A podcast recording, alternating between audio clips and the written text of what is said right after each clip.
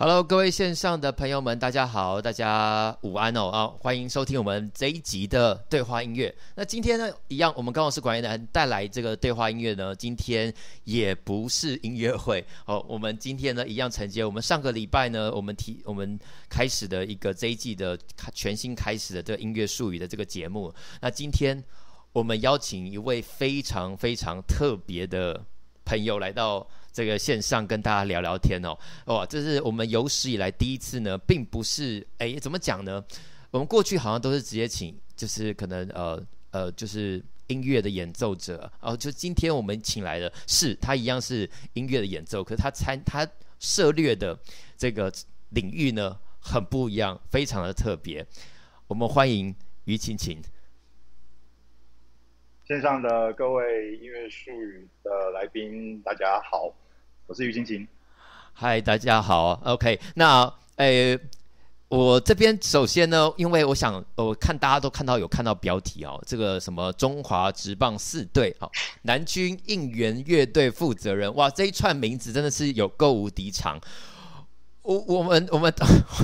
我先跟大家大家讲一下，我们当初在想这名字，其实也想了蛮久的。我们要怎么把它挤在就是我们的标题里面？有因为你知道，就是我们打标题，可能前面就是什么，例如像高雄市管乐团啊，然后什么呃居家，哎不是，就是可能高雄市管乐团，然后呃这意思是呃音乐术语嘛，然后平常的可能是哎钢琴家三个字，然后谁谁谁，哎，然后就这一集呢是。啪啪，超级无敌长，然后后面才接于晴晴哦，所以，哦，这个这个，首先呢，我想很多人应该对这个，我不知道线上可能今天会来参与直播的朋友，应该很多人，我看他马上看到有人在跟你打招呼呢，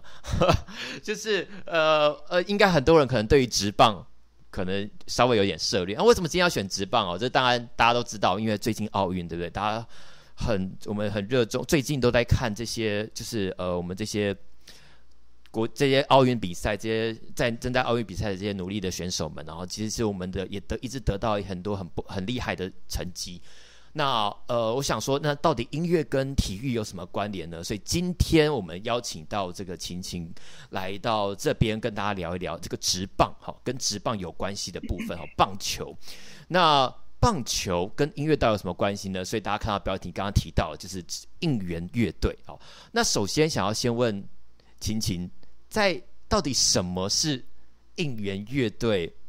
到底应援乐队在职棒或者比赛当中是扮演什么样的角色？可以帮我们跟各位现场来宾可能不太清楚这部分，然后也很快速的帮我们解释一下。好的，呃，我们主要负责就是在球场上哦，棒球比赛当中。进攻还有防守时候乐曲的演奏的乐队，因为场上的打者啊，他都有自己专属的应援曲。那安打、得分、全垒打，even 出局的时候呢，也都要演奏。所以我们的工作就是在演奏以上的曲子。那我先补充一下开头这个部分。呃，其实我们棒球是全台都有的齁。那其实我们北区、中区都有。各个乐队、球团乐队的负责人，那我只是南区的，所以呃，为了要让大家知道说，其实我的生意并没有很广啊，然后没有做得太大，我们就是在高雄、台南这样子而已，所以要讲清楚、说明白。那一直没有一个很很明确的 title，也是辛苦了我们市管这一边的那个策划人员，帮我想这么长的 title 啦。对，以上大概就是我对我们应援乐队的工作介绍，这样。是，哎，到底像应援工作这个部分啊，大家其实一般来说，也许没有不常进场或进呃，就是进场呃观看比赛的这些球迷朋友，可能比较没有那么的熟悉。他们知道可能会有应援乐，呃，应该说应援团，可能有啦啦队，然后可能有鼓，可能会有呃应援队长喊喊口号。那但是应援乐队这一块，其实是一个蛮特殊的一个工作哈、哦。那到底当初是为什么？什么样的机缘下进到这个领域里面来从事这样子的工作？好，呃，二零零八年，我永远记得那一年。对，那那时候刚来高雄定居不久，那是在呃我们管乐团哈呃认识的一个朋友，他引荐我进去那个时候的蓝牛熊的应援团。那那个时候其实只是一个乐手而已啊，还不是负责人。那是到二零一一年，呃，我才接下这一个南区负责人的位置。那之后陆陆续续分别在二零一三接下义大犀牛，二零一四接下中信兄弟，还有二零二零接下味全龙，呃，分别的历程大概是这样子。对，这样子。哇，提到老牛熊，感觉就其实蛮久以前的感觉。这样总共大概差不多，哎，刚刚这样提起来，大概整个在这样的工作其实也做了十几年，对不对？没有，十三年，对，哦，十三年哦，真的超过，哇，对，今年二二零二一嘛，哈，然后二零对啊，对，十三年，对对对对对。对，哇，我算过了，我大概我大概吹了将近一千五百场的球赛有，加上一些国际赛、零零零总总的一些那个小比赛这样子。我相信这个对于球迷朋友来说应该是很羡慕了哦，可以参加个一千多场，然后 又坐在那么前面的位置。说真的，在在应援圈我算是小咖啦吼，就是没有很资深，因为其实有很多呃前辈，那其实他们从职棒呃元年、二年、三年那个时候就已经在应援团工作了，虽然那个时候还不是官方的，可能都地区的，那不过他们的经验还有他们所。呃，能够提供给我的协助，都是我这几年进步的那个啦，很大的帮助。这样子，了解。那像刚刚提到说进到这个这个这个地方，就是因为刚刚其实一开始我们没有解释得很清楚，在这个应援乐队的工作哦。那因为其实对哦，就是不瞒大家说，其实我曾经也在这个晴晴的底下工作，然后可能我吹错音，他就会转过头来看着我。就你知道我呃的能力并不是太好，就可能很容易被吹啊，哦，然后哎吹错段呐，哇这种问题真的出现在球场上，真的是也蛮尴尬的。不过呃，我想呃这个部分，我想呃，我觉得大家其实应该很好奇，就是到底说，因为我们刚刚有提到说呃像呃队长啊，有应援队长，然后可能还有哎大家知道可能会有现场会有。鼓声啊，好，然后可能球员上场打击啦，呃，可不可以针对这一块呢？到底整个的流程哦，就是说，呃，我们今天虽然好像听起来好像是一个很有意思的工作，因为你可以不断的看比赛，好，但事实上当然也不是如此啊，因为大家都其实据我所知，大家都是关注在哎。诶现在换谁上场啦？然后马上要换谁下来啦？或者是场上发生什么事，我们要直接临机应变。那可不可以用一个比较大概跟我们介绍一下，到底这个部分到底是怎么跟球团好，或跟应援跟整个的这个比赛是一起工作的？好，嗯，我们其实因为是份工作啦，哈，所以其实我们在。整个一年当中的球季当中，我们其实是都没有在休息的，那只是会比较受人注目到的，只是在呃比赛当中。所以呃，我觉得也今天趁这个机会哈，我想说跟大家分享一下这份工作的一些甘苦。好，那我先分场外跟场内两个，先讲场外。呃，我们其实啊，呃，人员还有乐谱。那在人员的部分哦，呃，其实我们的赛季啊，大概二月的时候就会公布我们一整年的赛季，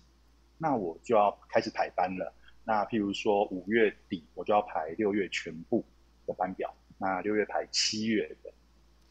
大概是这样子。好，那因为现在各队在每一场所需要的乐手大概都是四位左右，那我就要将我。这一边，我们团队总共将近快三十个人的这一个部分分配在各个场次当中，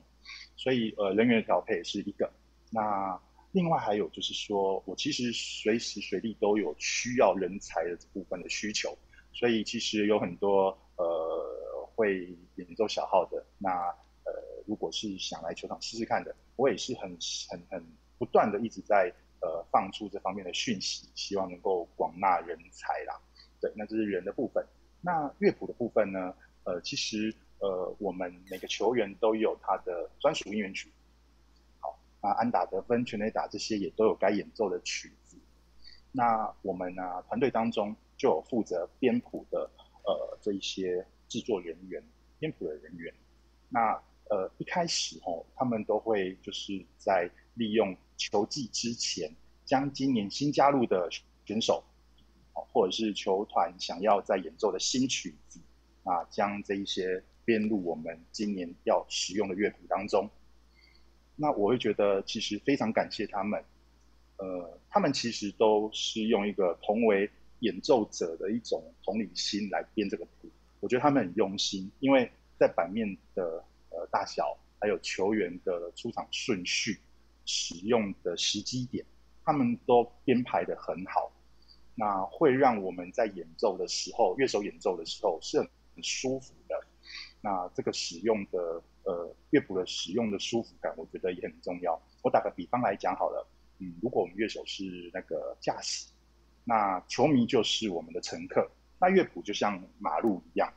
呃，如果今天呃不好的乐谱，就像那些坑坑洞洞的路一样，我们开得很痛苦。那其实乘客也会一直抱怨，虽然一样可以到达目的地，但是整个的那个过程是不好的。那呃呃，我觉得乐谱是我认为啦，就是一般人比较会忽略到的。那我这边我也是特别提出来，因为我觉得它是我们在球场上最不能够随便的一个物品。是。那这是在场外准备的部分。那呃，我接下去讲是场内，就是一般我们所熟知的，就是我们在。呃，球赛当中进行的，那其实我们都会在呃球赛提之前，我们会提早到。那包含我们演奏区的准备，那热嘴，好，那这边我想要额外提一下，那因为我们小喇叭是属于铜管乐器，如果可以的话，呃，我们都很希望能够在演奏之前啊、吹几个音，做一些基本的练习，因为这样会让我们演奏者的嘴唇还有舌头。更能够进入状况，乐器的音准也会更精确。其实就很像我们投手他要上场之前，我们都要去牛棚热身一样的道理。对，那都 setting 好之后，就是开赛，就是开始重复无止境的一直演奏吹奏。对，那呃，一般应援团当中啊，其实我们的组成就是呃，我们的带动者就是我们应援团长，还有我们乐队以及鼓队。那还有就是，如果主场的话，会在呃，从呃我们乐队会变成是呃 DJ 老师，还有大家另外也都是耳熟能详，就是啦啦队们，因为主客场是不同的哦，所以我这边对客场的琢磨度会比较高一点。那每个选手，你在就是开赛了嘛，哦，就会演奏选手应援曲。那其实还有一些安打得分这些，这个比较没什么学问啊，就是轮到谁就吹谁的歌，诶，打出安打了就吹安打歌。那如果得分的话，就吹得分；防守的时候，就吹三振出局的一些曲子。那这几年有一个呃流行，开始流行的一个曲子叫做呛死曲。那所以这个部分我也想利用今天的机会特别提出来。呃，呛死曲它是日本那一边呃引进过来台湾的啦。呃，如果没记错的话，是二零一四年那个时候的拉米狗球团，他从日本呃引进所谓的呛死曲。那这边也跟一些呃，或许比较少在看棒球的一些我们线上的呃听众来说一下，呛死曲它的功用在哪边？呃，假设今天得分的机会产生了，那今天我们带动者就会将我们原本要吹奏的球员曲子，把它转变，请乐队演奏所谓的呛死曲。因为现在球团有好几，嗯，一个球团都有好几首呛死曲在轮替，那这一个部分会让。呃，原本的气势更高张，因为它听起来就跟一般的球员会球员的曲子不一样，它可能会更激昂一点，可能会更有气势一点。对，哦，台语共诶，都较煞气这样子。哦，那整个气氛吵起来之后啊，OK，那对于一些呃，万一啊，我们今天如果得分了，或是诶情绪逆转了，其实呃，球迷的那个那个氛围会更高涨。呃，其实我我会觉得我们乐队其实有点像服务业，呃，我们老板需要我们提供什么给客户，我们就演奏出什么给客户，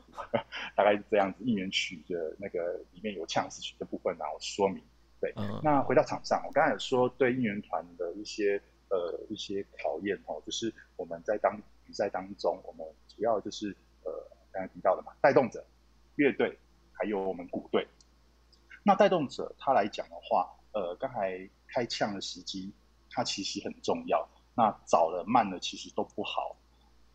那如果今天换了这首呛死曲，搞不好攻势就中断了，会被球迷骂。那不换呢？球迷的加油声量可能会越来越小，因为会累嘛，也会被球迷骂。所以我觉得，呃，真的蛮辛苦的。但是说真的，其实如果得分的话啊，刚才那些担心都多余的。那另外对鼓手来讲，因为其实我们在呛时当中，每一首呛时的过门的转换，呃，都是很不容易的。那怎么样跟乐队配合的天衣无缝？我觉得这也是他们鼓队需要在呛时当中去，呃，去找出一个最好的呈现。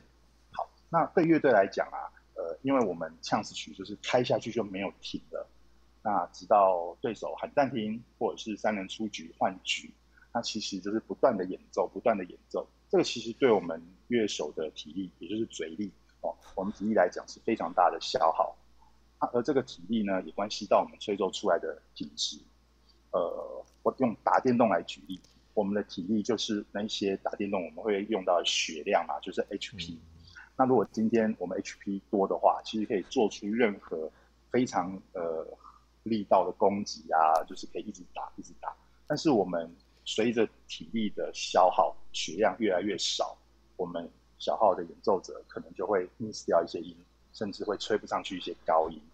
那这这个部分也是利用一些例子啊来说明，让一些呃对乐器不是很了解的呃乐迷来讲，或是球迷来讲，好，来一些我们。用这个举例来说明这样子，所以呃，当我们就是休息的时候，我们都很希望就是诶，可以好好休息，因为我们还有要演奏的。因为或许我们比赛打一到九局，可能我们前面九局我们就啊体力都用完了，那其实后面就很容易就呵呵 就直接出包这样子。对，那其实呃刚才讲了蛮多部分在呛死的，哈，那其实回到球场上，那呃我们其实一场比赛演奏下来之后啊。那会希望就是能够呃在呃，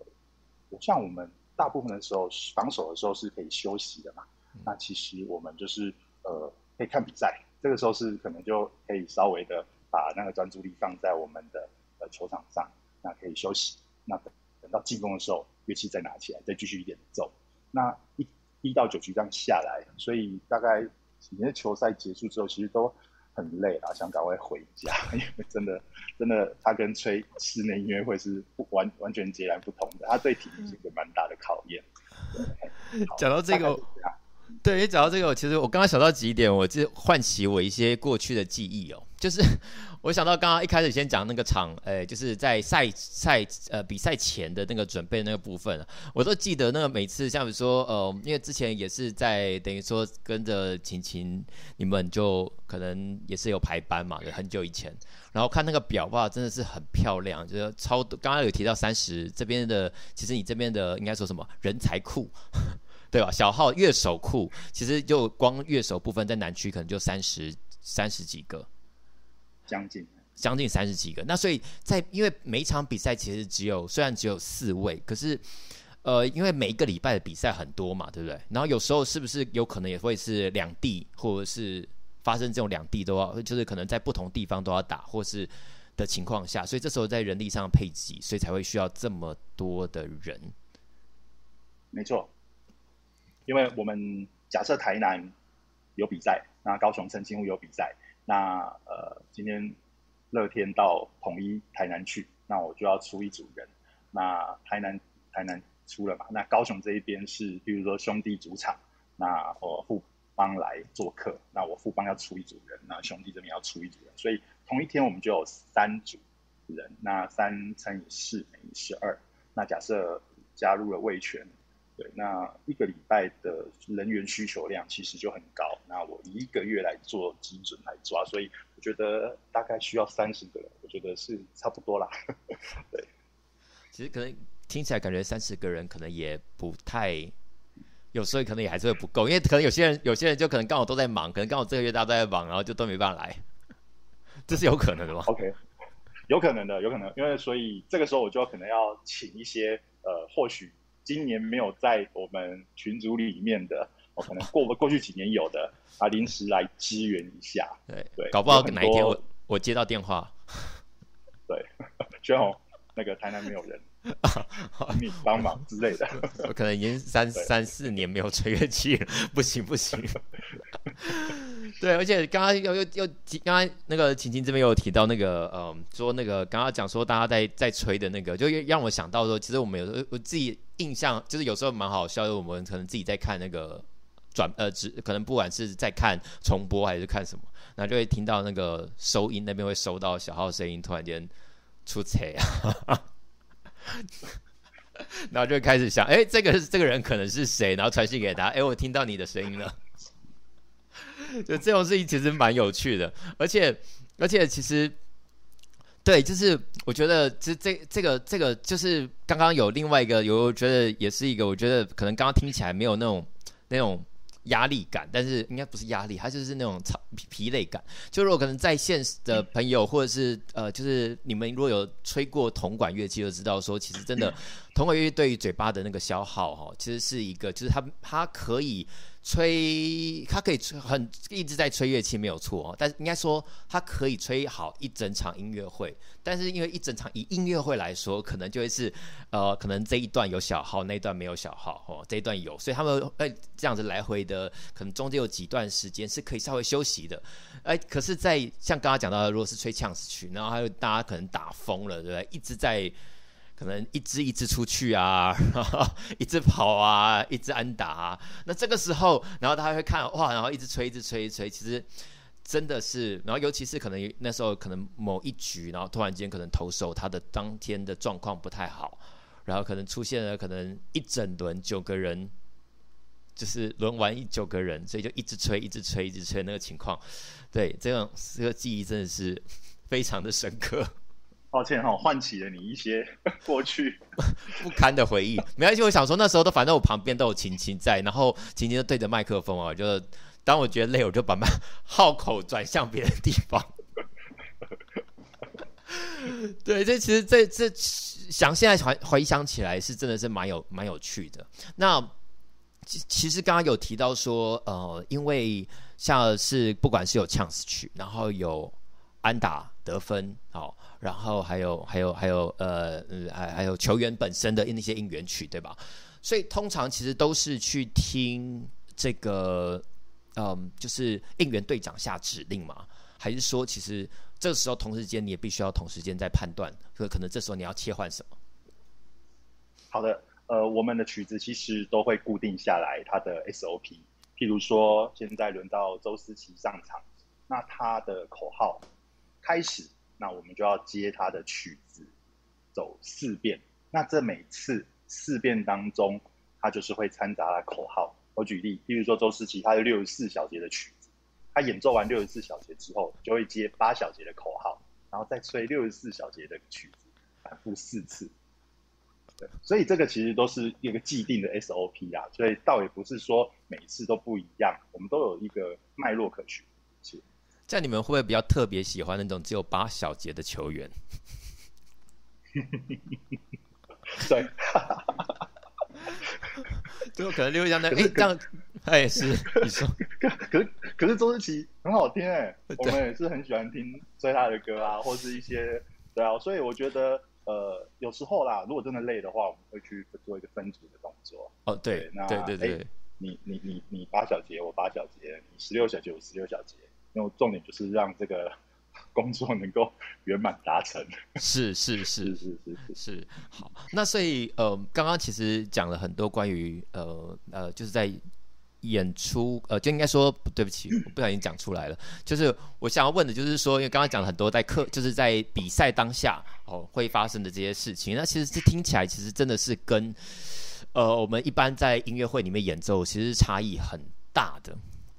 这个部分可以有什么心得可以跟大家分享吗？包含说像吹奏的感觉，或者是他必须要注意的东西。因为我想，呃，我会提出这个问题。其实我想，因为可能哦，因为我自己当然有参与过，所以我大概知道一些我自己的想法。那但是可能也许很多人他可能本身有从小可能学小号，如或者是学长号，或者是铜管其他铜管，然后他们对啊，就是他们哎哎觉得这个。这个工作好像很有兴趣，到底像这样到底有什么不一样？这需求到底有什么不一样？跟音乐会还是跟比赛这样子的差异？好，呃，我先讲结论。一种是花钱来听音乐，一种是花钱来看棒球。是，好，那我再继续往下讲。那其实最大的区别在于，我们室内音乐会啊，我们乐团是主体，因为表演的主角是我们嘛。那棒球应援其实我们乐队只是配配角陪衬，那主体在球赛，那应援的主角其实是球迷。那但不不不代表我们乐队可以乱吹啦，我们是很重要的。对，那呃讲到演奏上面，因为我觉得呃，其实我们专注专注力是放在指挥上面，不管是室外室内，指挥是最重要的。我们要全心的注意他给的拍子。那耳朵打开，因为要听自己演奏的东西，那也要听我们旁边同一个 station 他们演奏出来的东西。那用尽全力，将自己的个人技巧完全展现，把乐曲吹到最好。我觉得不管室外室内都是这样子。对，那室内音乐会啊，差不多一个半小时左右，两个小时之间嘛。那球赛却不是这么短，球赛可能要三个小时多，四个小时，甚至更久。所以其实呃，吹球赛是比较耗体力的啦。那吹音乐会是比较吃专注度跟精神力这个部分。那如果我这样大概评断一下，大概呃球赛的体力大概占比比较高，那室内音乐会它在精神度还有专注度上的占比会比较高。对，那因为我们有时候球赛是没有麦克风收音的，有时候啦，所以其实体力是个考验呐。对啊，那个比较特别的部分是这样子。以上。刚刚在讲这一段的时候，我突然就唤起了一个有趣的经验，想跟大家分享。顺便来跟晴晴分享，我记得我在球场里面练就了一个大概五分钟之内把便当吃完的功力。我不知道现在还是这样啦，就是因为有时候我们在在换场的时候嘛，对不对？趁那个时候赶快哦，因为那个比赛都是晚上时间，然后对我们趁那时间赶快吃，要不然等一下可能马上又要又要又要呃又要就是呃打击了，就是那一队要打击了，马上又要开始继续吹，然后对，每次都是这样。迅速的把便当秒杀。我我我以前是我我吹，因为我们吹吹奏类的乐器都是这样。我其实是不能吹，我我演奏那一个时间点，比如两个小时内，我是我是尽量不进食的，因为呃不舒服，不希望乐器对，对，而且乐器吹不舒服之外，那乐器也本身也就是会影响到嘛，因为毕竟都是一个可能会有一些菜渣之类等等的。对，那在球场上开始工作之后，其实。不得不，对，所以呃，有可能就是要做好一些 万漱口还是怎么样啦，因为我会觉得就是 对清洁度很重要。那还有就是你所谓的那个速度，可能要在防守的时候就要把那一天的便当给吃完。对，所以像有人如果订什么披萨的话，该说好还是不好呢？嚼很久，方便，可能比较方便。可是不饱哦。但是我觉得那个那个东西就它不是软的啊，因为披萨就是你知道面包类，你就会嚼很久，然后就会卡在嘴巴里面。其实其实如果这如果我们节目是一个就就是一个可能以后是个带状的话，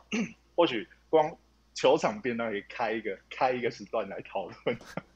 那订便当是门学问，真的，真的。OK，好，我们不要扯太远。所以意思就是说，其实我们在呃演奏的时候，因为两个是不一样的，一个一个是音乐会嘛，一个是球场啊，对啊，大概区别就是我刚才跟各位说明的这样子。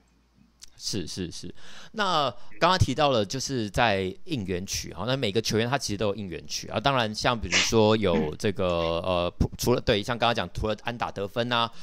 呛死啊！这个是整个队整个队他独有的这个呃曲目以外，那每一个球员没有他每每个球员他都有他自己的应援曲，对吧？对，那其像这些曲子，其实我一直都很好奇哦，到底是谁去选择这样子的应援曲？就是说，呃，像呃，我们说像刚刚刚刚呃，不管不呃，就是 anyway，反正就是对啊，是他们是谁去选？那因为主要的决策者决定决定权都是在我们球团的高层，就球球团他们来决定说，呃，他们现在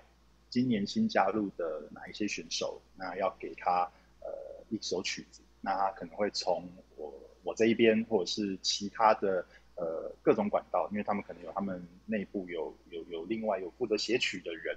对，然后去找寻，然后最适合他的一个曲子，大概是这样。哦，是那我说那球员。嗯，所以呃，像比如说，我们今天如果假假设是球团边有决定好一一首曲子，那这个时候他们是、嗯、呃，会等于说球员他们自己本身也知道，对不对？哦，好，我大概了解你意思。呃，有时我我有一些球员，他其实会比较有一些自己的想法，他会跟球团的人做讨论，那挑一首可能他自己喜欢的，甚至 even 呃，我们曾经有选手是没有应援曲的，对对。哦，那是是因为他或许他他的个人风格吧。哦、对，那了解了解。另外就是说，有时候可能呃，比如说我们准备了三首曲子给这位球员，让他自己挑，也这也是一种方式。这样。哦，了解。那这因为其实我知道，像晴晴也自己也有帮一些球员写应援曲，对不对？嗯，对。那这些应援曲，我想有没有什么？你觉得哪一个是？你自己很想跟大家分享，对，这一首就是我写的。哦，好，呃，或许其实呃，有一些人已经都是知道了啦。那 呃，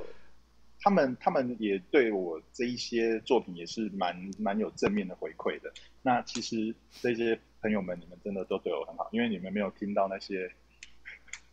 可能打一个球季就不在的。其实很多很多选手我都有做了啊，只是可能呃。目前线上比较常听到，可能就呃林益全，然后高国辉、林哲轩之类的。对，嗯、那这一些应援曲是呃，我会觉得很随、很吃球员的表现。因为如果今天你的曲子写得好，那其实如果球员也打得好，那当然他传唱度就很高，因为他常常上场。但是如果你曲子写得好，但是他表现的就可能不那么理想，那可能。一二军上上下下，那当然就可能就会比较不会被听到了，对，这也是有可能的。对啊，这是这是大概我创作球员的应援曲部分，对，比较有名的。那在你在创作这些曲子的当下啊，就是你会想着说，好，例如像说刚刚举的例子，像林益全，就脑袋中有个林益全的的脸浮现在你眼前，然后开始想说它适合什么样的旋律吗？还是说？对，这是到底怎么写完成像这样的？哦、这好，对，这个这个顺序应该是呃，我我自己有我的就是这个曲子的一个资料库嘛。那我会分就是属于于呃主力打者，那可能就是比较次要的球员。那哎，这些曲子比较适合用在当呛死或是其他的公版的应援曲，我会有分门别类。那当然就是提供出来让球团去选择。那当然也不见得每一次都会呃被采纳啊。不过我是觉得说，呃，重点还是在你有持续在创作啊。那其实我在呃二零一三年那个时候，就是我帮义大犀牛算是创作的创作的那个比重是比较高的。那这几年的话，我这边除了我自己陆续有之外，其实我也有团队，其他的这一些乐手，他们其实有多多少少也有写一些曲子，也有球团在用，对，大概是这样。这时候我就来帮呃各位听众朋友来问一个问题：如果因为我相信自己在其实看一些呃社团啊或者什么，今天都知道，其实很多网络上有很多神人，对不对？然后他们其实都会很自己会特别，因为特别喜欢某个球员。所以他们会有时候可能自己写出一些他为了那个球员做的一个应援曲的的旋律。那像比如说，假设今天我自己有这个兴趣，像我真的很喜欢，好，我就不举例谁好了。就是我今天特别喜喜欢一个球员，然后我我我想说我，我也想要丢，这是有机会的嘛？就是说我有机会能够把我的作品提供出来给球团做参考吗？好的，嗯，我会我会建议这一些想要将自己作品。给球团使用的这一些，呃，我们也是呃，不管是球迷也好，或是呃有在关注我们中职比赛的呃 fans 也好，你其实可以就是因为这个部分大部分都是应援团的团长，他会是第一个窗口，所以其实我们不管是呃 FB 或是我们的 Instagram 哈，我们就是可以将我们的作品，当然你可以先开个开个头啦，先跟他们自我介绍一下，那你就说我这边有一些不错的作品。那希望给谁谁谁谁谁，那或者是哎这边有不错的作品，你可以用在哪些地方？而其实各个应援团长其实他们都是可以收得到的。那呃，就我所知，其实前几年也有球团，他是公开招募曲子，比如说呃，有一位呃选秀的新人，他是一个今年非常著名的选秀大物，那哎开放就是哎大家要想要写应援曲给他的口号都有，哎，这也是我曾经听过的一种呃选曲模式，对，大概是这样。那。呃，好，我来研究一下，我看我要写。没有，那个就刚刚提到就是球员的部分，对不对？那其实因为那当然因为这个件事情我知道，就是说呃，在呃刚刚一开最一开始，其实晴晴一直不断提到呛死这个哈，呃，这这个东西因为呃呃在一一九年的时候，就是呃台湾台湾这边办这个十二强嘛，对不对？在台湾这边办，那所以那时候十二强的这个，哎，那那一年其实就写十二强专门给十二强用的呛死，那个呛死其实很好听哦，然后大家的回应都很好，哎，这个部分青青这边有什么想要？补充的吗？就是这一首这首曲子，如果因为其实我今天原本其实很想要分享给大家哦，那到时候呢，其实我们都会放在底下的那个呃呃，就是我们到时候会放在我们的说明的地方，然后跟大家去分享，或者是直接可以在上网在网络上直接搜寻哦，就是呃应该是可以直接搜寻十二强呃一九年二零一九年对对的呃呛死的应援曲。就会找得到了，对对对。那像这样子的曲子，对啊，那那个这一首曲子，刚刚因为刚刚晴晴没有提到，我想再再补充再问一下，这首曲子.对，有什么想要分享的吗？或者有趣的东西？因为其实我也蛮想要听听看，在十二强那个时候的故事哦。因为呃，十二强这个部分，其实我觉得有蛮多故事是可以分享的。据我据自己我自己也知道，说可能像晴晴这边就接手了，呃，一五年的跟一九年的。十二强其实都是呃由晴晴这边做呃这乐队的负责人嘛，对不对？是。好，那我们接下来就把比重放在就是国际赛的部分。那其实二零一五年那个时候接了第一次的，就是国家队的乐队指挥之后，呃，我在曲子上面我就有一个想法，就是因为那个时候并没有属于我们专属我们台湾的。比赛就是台湾队的专属的呛死曲，那个时候其实有呛死，刚、oh. 流行。那那个时候各队就是 拿一首出来，对。那譬如说就是哎，呛死时机到了，我们就有演奏。譬如说呃，中信兄弟的呛死啊，这是一五年嘛，对不对？对，一五年。那哎，轮到对轮轮完之后吹完之后，一五年对，那就吹哎统一的呛死，然后或者是富邦的呛死这样子。对，那个时候叫一大。对，那时候其实就就我我曾经我曾经就想就是想要画面啊，万一今天陈俊秀上去打，陈俊秀是乐天的嘛，那时候叫拉米狗，那你吹中信兄弟的 charge，那很奇怪。那好，那如果打得好就算了，万一今天打不好，那谁要去扛？都是应援曲的问题。那可是问题是你总不能够每一个选手上去就换，有时候其实。呃，换的时机点又不是那么好抓，对。那再者，其实我除了职棒之外，就是这种国际赛之外，有时候也曾经接过，就是小选手，比如说 U 十二，哦，就是十二岁所谓的少棒啊，那或者是青少棒，其实他们的国际赛那些小朋友，如果他们有一些曲子可以使用的话。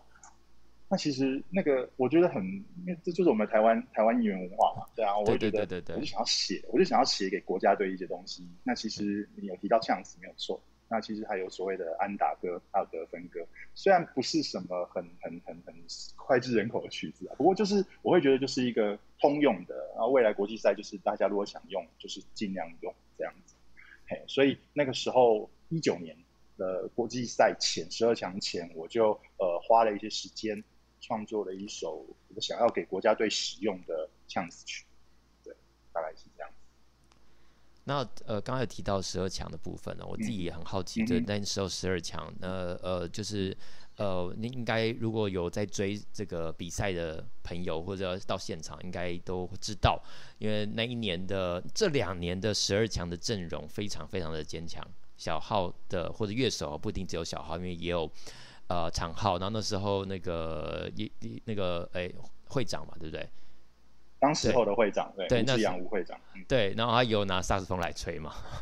没错，没错，对对对，所以那时候的阵容其实包含就是说，在音乐上的和声这件事情哦，它多了，变成是原本平常的那个应援曲，其实都是单条旋律。那在那一年呢，就是拜某人之笔，没有，对，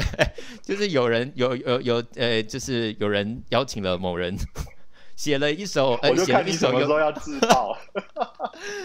对，就是好，就是我自己了哈，就是就晴晴那时候我还记得，在一五年那时候，我也忘记那时候我在在做什么，然后就哎接到电话说，哎，那我们把今年把这些曲子把它全部把它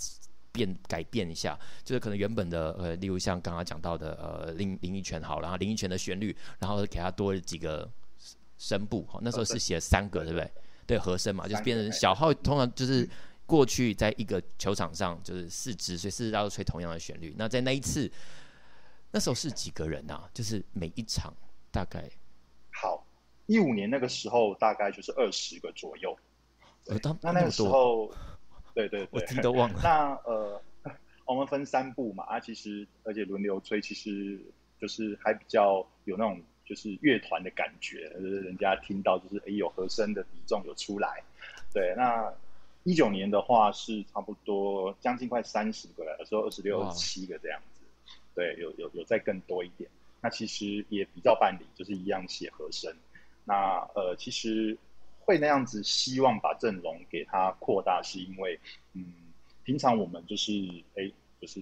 壁垒分明嘛。对，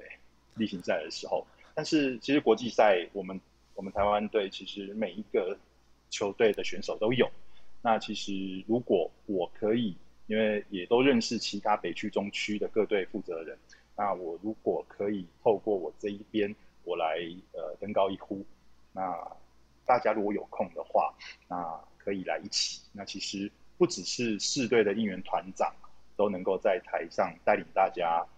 应援，那如果四队的应援乐队也都能够出人来一起演奏的话，我我我我我我想要的是这样。对，所以一五年跟一九年，我都是循着这个模式下去去找我们的乐队的成员，这样。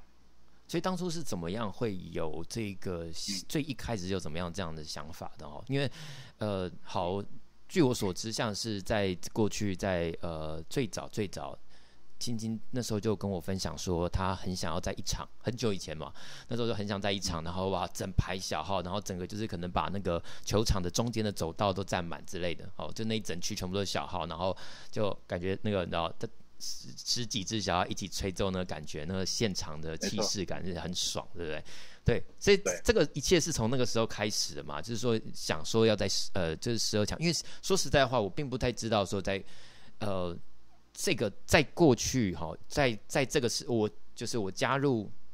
呃这个呃应援乐队那个时间点之前，有没有哪一个球队其实也做过一样类似的事情，邀请了很多支小号一起吹，然后那.对对对，然后以至于到后来就是在十二强，你会想要这么的处理这个呃编制也好啊，还是那个曲子的部分？我其实，在以前也曾经看过我们两支元老的球队，就是我们统一师跟中信兄弟过去的兄弟象，他们其实都在呃所谓的冠军赛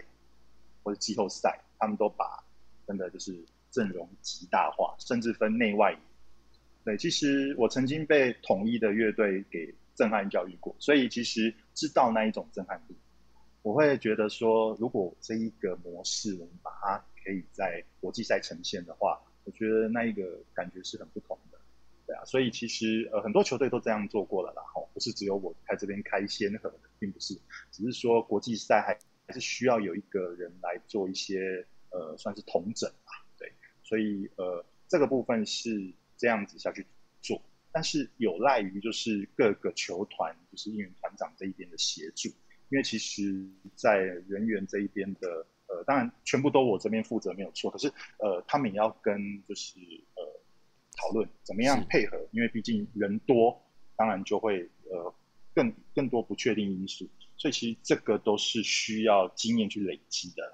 对，所以这几年这样操作下来，其实各队的应援团长他们也都能够有跟我这边有一套的配合模式。所以不管是我们例行赛，可能有时候有一些球队，他可能一些主题日，他可能将乐队或者应援团阵容给它扩大化。那又或者是我们在国际赛的这种大规模的乐团阵容，其实也是陆陆续续就是能够呃蛮常看到的。这个也是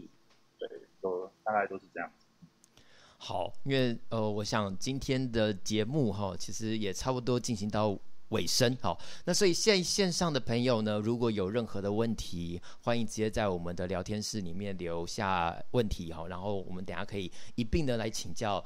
青青这个哈，这个呃呃，可能跟跟大家一起来讨论一下。那另外的部分就是最后，我很想说，想要问一下，所以在于嗯。如果如果今天呃，我刚刚好像没有问到这个问题，我刚刚只有问到这个，就是想要写曲子。那如果今天我自己本身呃会铜管乐器哦，然后其实很希望能够加入，这是有可能的吗？因为我想，如果真的，因为我觉得最好的就是说。呃，他本身又是乐手，对不对？然后本身又是球迷，所以他一定很热衷于在像这样子的工作上。这样工作本身又带来一些成就跟一些快乐。确实，因为我确实我觉得在那段时间，虽然呃很长，就是在晚上时间都一直跑球场，好，然后嗯、但是我觉得，因为我其实我从小自己本身也很爱看棒球，然后确实在那段时间又把我整个拉回到就是很喜欢看棒棒球的那一段那那一段的日子。对，在这部分我想问问看，这有机会吗？就是说，如果今天呃，我很想要报名，好，如呃，如果是球季前哦，那就我所知道的，其实各球团都会在球季呃开始之前会招募志工，好，那里面包含了就是我们乐手的部分，那另外一个方式就是可能我。比赛当中，或者是可以过来，呃，当然就是我们有空的时候可以，诶，来跟我们聊聊啦，就是说，诶，表现出自己的意愿，这个也是一种模式。这两种我都有，我我都有，就是经历过。对，那当然只是说，呃，有些人可能会觉得就是一个热血，他可能就爱看棒球，然后想说又可以边看球边吹乐器。但其实，呃，可能会要更深入一点，知道我们有时候是需要，呃，出席率要配合的，那也要是知道说，因为毕竟我们是有费用的。对。那如果你今天是一个算是工作的那个态度，跟志工没有领钱的，这又是完全不同，而不是说你想来就来，那就是哎，今天今今天不想要不想要来就就就放着。对，这个可能是要有一点。也自觉的，因为有时候可能有时候会有人他可能就是来那看到比赛很嗨就忘我了，其实忘记当下你是要演奏乐乐曲的，对，那我会觉得这个就比较不好啦，对，所以大概如果你是想要进来我们这个圈子的话，或许是可以在球季初再跟我们各区的那个应援团做报名，那又或者是现场，那可能诶过来跟我们聊一聊。那将一些可能自己的想法，那来跟我们说，对，大概是这样。这让我想到，其实说常常会有很一些在球场上，那、当然，因为我们同时在看球场发生的事情。那我说我那个时候嘛，我们那时候就是有自己的感记忆里面，就可能同时间又要看谱嘛，然后又要看那个球场发生，他会漏失掉很多讯息啦。就是刚刚补充刚刚那个，就是晴晴这边提到说，就是。不不能看球才看到忘我，但事实上就是很多很重要的 moment 呢，就是在呃观众欢呼的时候，突然间哎，或者是什么声音的时候，就是突然间就会才会意识到哎发生什么事情这样。对，那嗯、呃、好，那这个部分我想呃，因为刚刚我有注意到有一位呃这个有一位朋友呢，Vita 他说哦，就是老师老师好，这个老老师那边应该也看得到。诶，就有两个问题啊，一个是在每一场球赛都是两个球队打，所以场上也有两个应援团乐队吗？诶，这个问题其实问的还不错哦，就是这个我直接请青青来帮我们做个简单的回答一下。嗯，好，呃，基本上就是因为现在的球队都有分球赛都有分主客场。那其实主场的话，有些球队是没有乐队的。那除了在台中洲际的比赛是有可能就是主客都有乐队之外，还有味全的球赛之外，其实一般来说，主场是没有乐队的啊，客场才有。那我刚才提到就是哦，可能我一天要出三个三三组人马，这个这那那那个时候，呃，这是比较特殊的情况下啦，哦，所以并并不见得就是呃随时随地都是会有两个乐队在上面。那这这也衍生出另外一个我曾经被问到的问题啊，那就是呃，你们没有忠诚度吗？为什么你可以每一队都吹 我觉得这个蛮蛮蛮蛮尖锐的问题。那那其实我会觉得啊，呃，有一些球团它其实固定有它的人员，那他也就是哎，我就是譬如说这个球队，我就是负责这个球队的比赛。那为什么你们南区可以这样子吹完兄弟又吹怎么样，就吹其他队之类的？那我我曾经思考过，这样到底是好还是不好？那我会觉得，因为毕竟我们是专业的一种算是专业技能。那如果是在演奏上面的话，我们演奏的是今天我穿的是富邦的球衣，我演奏的富邦的曲子。对，那我会觉得，因为这是我的工作嘛，就很像呃，我今天如果是办五月天的演唱会，我的舞台灯光音响。都是同一间公司，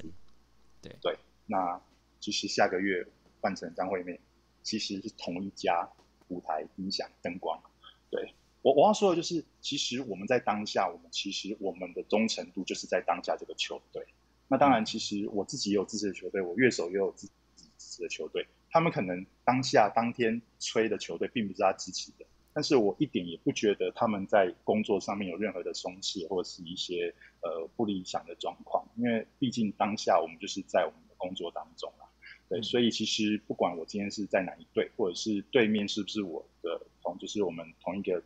team 的，其实我们就是在当下，我们就是把我们的工作做好这样。然后呃。然后另外一个，另外第二个，他还有一个第二个问题，他说，呃，报名，呃，就是他有提到说，好像在其他国家的球赛也有会有这样的乐队，好像日本嘛，对不对？诶，所以像这个，呃，就是觉得在台湾的应援乐队有什么不一样之处吗？这个问题好，好呃难。好，呃，目前就是吹奏乐，吹奏的话，我我指的是棒球啦，因为其实有一些国家连足球都有。嗯那我讲棒球的部分，好、哦，单单讲棒球，目前就是我们跟日本。那其实日本他们的呃方式比较制式化，更制式化。他们一个选手就是八小节、十六小节，顶多十六小节，他们就是不断的、不断的吹。对，那不像我们，就是可能吹完四遍之后，有一些公版的可以曲子可以替换。对，然后呃，然后我们还有一些，譬如说很很多华丽的呛子曲。对他们可能，当然最近他们的抢子曲也很多啦。那我要说就是，其实我们的变，我们球赛的应援的丰富度是比日本更更更多的啦。因为我们有点有点参考韩国职棒的一些曲风。那因为现在陆陆续续是主场放电音嘛，那其实我们也会受到电音影响，我们的曲子其实也会需要更多元。其实我们近几年的应援曲，我们的变化是非常的大。那当然，日本直棒他们的很多很好听的曲子，我们这边也是耳熟能详。那相比之下，就是他们那一边就是诶不断的重复单一的曲子，那我们这边是会有更多元的组合在应援上面，大概是这样。好，那。呃，我们其实时间也差不多了。那如果还有其他的问题呢，欢迎呢你们在呃我们的 Facebook 或者是 YouTube 底下呢，为我们后续在上的时候呢，呃，可以在底下再留言哈，或者发讯息给我们，我们能够回答的话，我们尽可能都会帮各位找到一个完整的答案。好，那呃今天呢，以很开心能够邀请到晴晴来跟我们分享这个非常特别的工作哦。那最后想要请晴晴再花给再。再耽误你一点时间，想要问问看，说这个部分在于直棒啊，直棒的应援乐队这部分有没有什么期未来的期望？就是你希望说这个乐队啊，在未来可以走向什么样的状态呢？好，哦，当然疫情要一定要先结束，对不对？啊，好，没错，这疫情没有结束，也不用也不用去吹了。未来期望就是我们的收入可以 double，好，开玩笑，正经一点。呃，其实我很想要将我们管乐团的完整的编制带进球场。哦，我们管乐团难度很高哎、欸，很高很高，没错。但是其实这是我一个梦想，因为呃，我不觉得是只有小号或长号才能够来球场的，而是应该所有乐器都可以，甚至到我觉得交响乐团，因为其实呃，有去听音乐会都知道，其实那个乐团演奏出来震撼度那是。那是那是无法用言语形容的那种感动，对。对。对，但我会觉得这个是可以在球场上呈现的，对啊，这是我一个梦想啦的一个理想。那第二个也很类似，就是 我希望能够将学校乐团跟球赛也做连结，因为其实有在关注日职的人都知道，呃，欧力士他们请到的是大阪桐荫吹奏部，那呃罗德请到的是习志野。我我不得不提习志野那一群疯子，习志野他们就是这个日本职棒哈，呃特别讲出来，他们他们那个应援真的是跟疯子一样，他们那些学学生是不用看谱，啊选手上场，他们就是吹完之后开始跟着跳，开始跟着跳，我我就觉得这这个是一个很很我我不知道该怎么形容，我我我看到是会很感动的，对，因为这个就是一个属地主义属地主义。发挥到极致的一个一个现象，对，所以呃，如果如果啦哦，未来可以的话，我很希望当球团跟学校之间的媒介，然后协助他们在这一方面，因为呃，搞不好以后我们中职是某一个哦几月几号固定，我们就会请，譬如说呃，我们台中的某一些高中职，然后来我们中信兄弟的球场。哦，那因为虽然我在南部啦，不过中北部一样是可以哦。然后桃园的一些高中职可以来我们乐天桃园的球场，他们学校就是负责今天的应援演奏。哇，这样我觉得很 很棒哎。对对啊，对对对，也是让这个活这个不是这个活动这个比这个运动项目能能够让越来越多人参与，越来越多人能够进到球场，然后去了解。然后去为这些正在努力的这些运动员加油打气，我觉得这是也是一个很重要的一个部分。没错，这是我就是这几年一直在就是有有在有在想的啦，策策划的。当然，呃，有一些球团其实也都有，也也都应应援团长也都有，就是跟我类似的想法。我们也都在着手进行的，就等着对等着把它付诸实现啦。对，对，那最后啦，最后呃，还是希望大家能。够多关注我们中华职棒。呃，虽然过往可能有一些假球的风波，影响了其实很多人观赛的意愿，呃，不再进场看球。那其实现在球赛已经跟过去不一样了，不管是软硬体的部分，还是球赛本身。那我会觉得，如果你很久没有进球场看球，或者是你从未进场看球的，我觉得你都可以拨空拨空啊，等疫情结束之后播控，我们走入球场，然后好好的支持一下我们。在地的职业运动啊，那个现场看是一定非常有感觉的。是，这个真的，这个这个真的是现场跟在电视前的感觉完全不一样哦。这同样道理，我觉得相信最近，尤其是疫情发生当下，因为所有人都呃，虽然现在已经算是呃微解封的状态嘛，对不对？那嗯，就是大家在其实大家最近做很多线上的活动，然后在线上可能看表演啊，然后甚至公司的那个什么。呃，公司奥运转播，嗯，哦，不是，我说那个音乐，我说那个表演的那个叫做，呃，就是公司不是也会播一些演出吗？或者是魏武营的线上，是，对对对对。那其实我我自己看也看了很多这些节目，感觉这线上的节目的感觉就是没有现场的那种。的那种震撼感跟联动感，我觉得这件事，尤其是运动，更是因为现场可能是哇，我们聚焦在舞台上发生的一切的事情，但我们在运动球场，在球场上，我们是跟所有的球迷，跟所有的还有台上的那些球员们，就是一起在为这一场比赛在浸在那个沉浸在那个状况下，所以也是很鼓励大家这样在疫情之后能够多多的。呃，我们有机会呢，就多多的帮我们的这些运动员加油，也大家我们也持续的在帮我们现在目前在奥运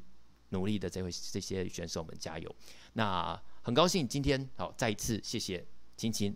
来接受我们的邀请哦，然后来到这里跟大家分享这个部分。谢谢，谢谢，谢谢。那一样呢，再一次跟大家打个快速打个广告，我们这个节目呢是由高雄市管乐团所制作的对话音乐的节目，这我们今天已经迈入了第二季的第七集。如果没有机会能够参与我们线上的呢的这个直播的时间呢，没有关系，我们在 Podcast 以及在 YouTube 在后续呢都会再上我们的节目，所以呢欢迎大家呢能够点开我们的 YouTube 平台以及。进到我们 Podcast 直接搜寻对话音乐，就可以找到一些我们过去所所做的节目。欢迎大家持续支持。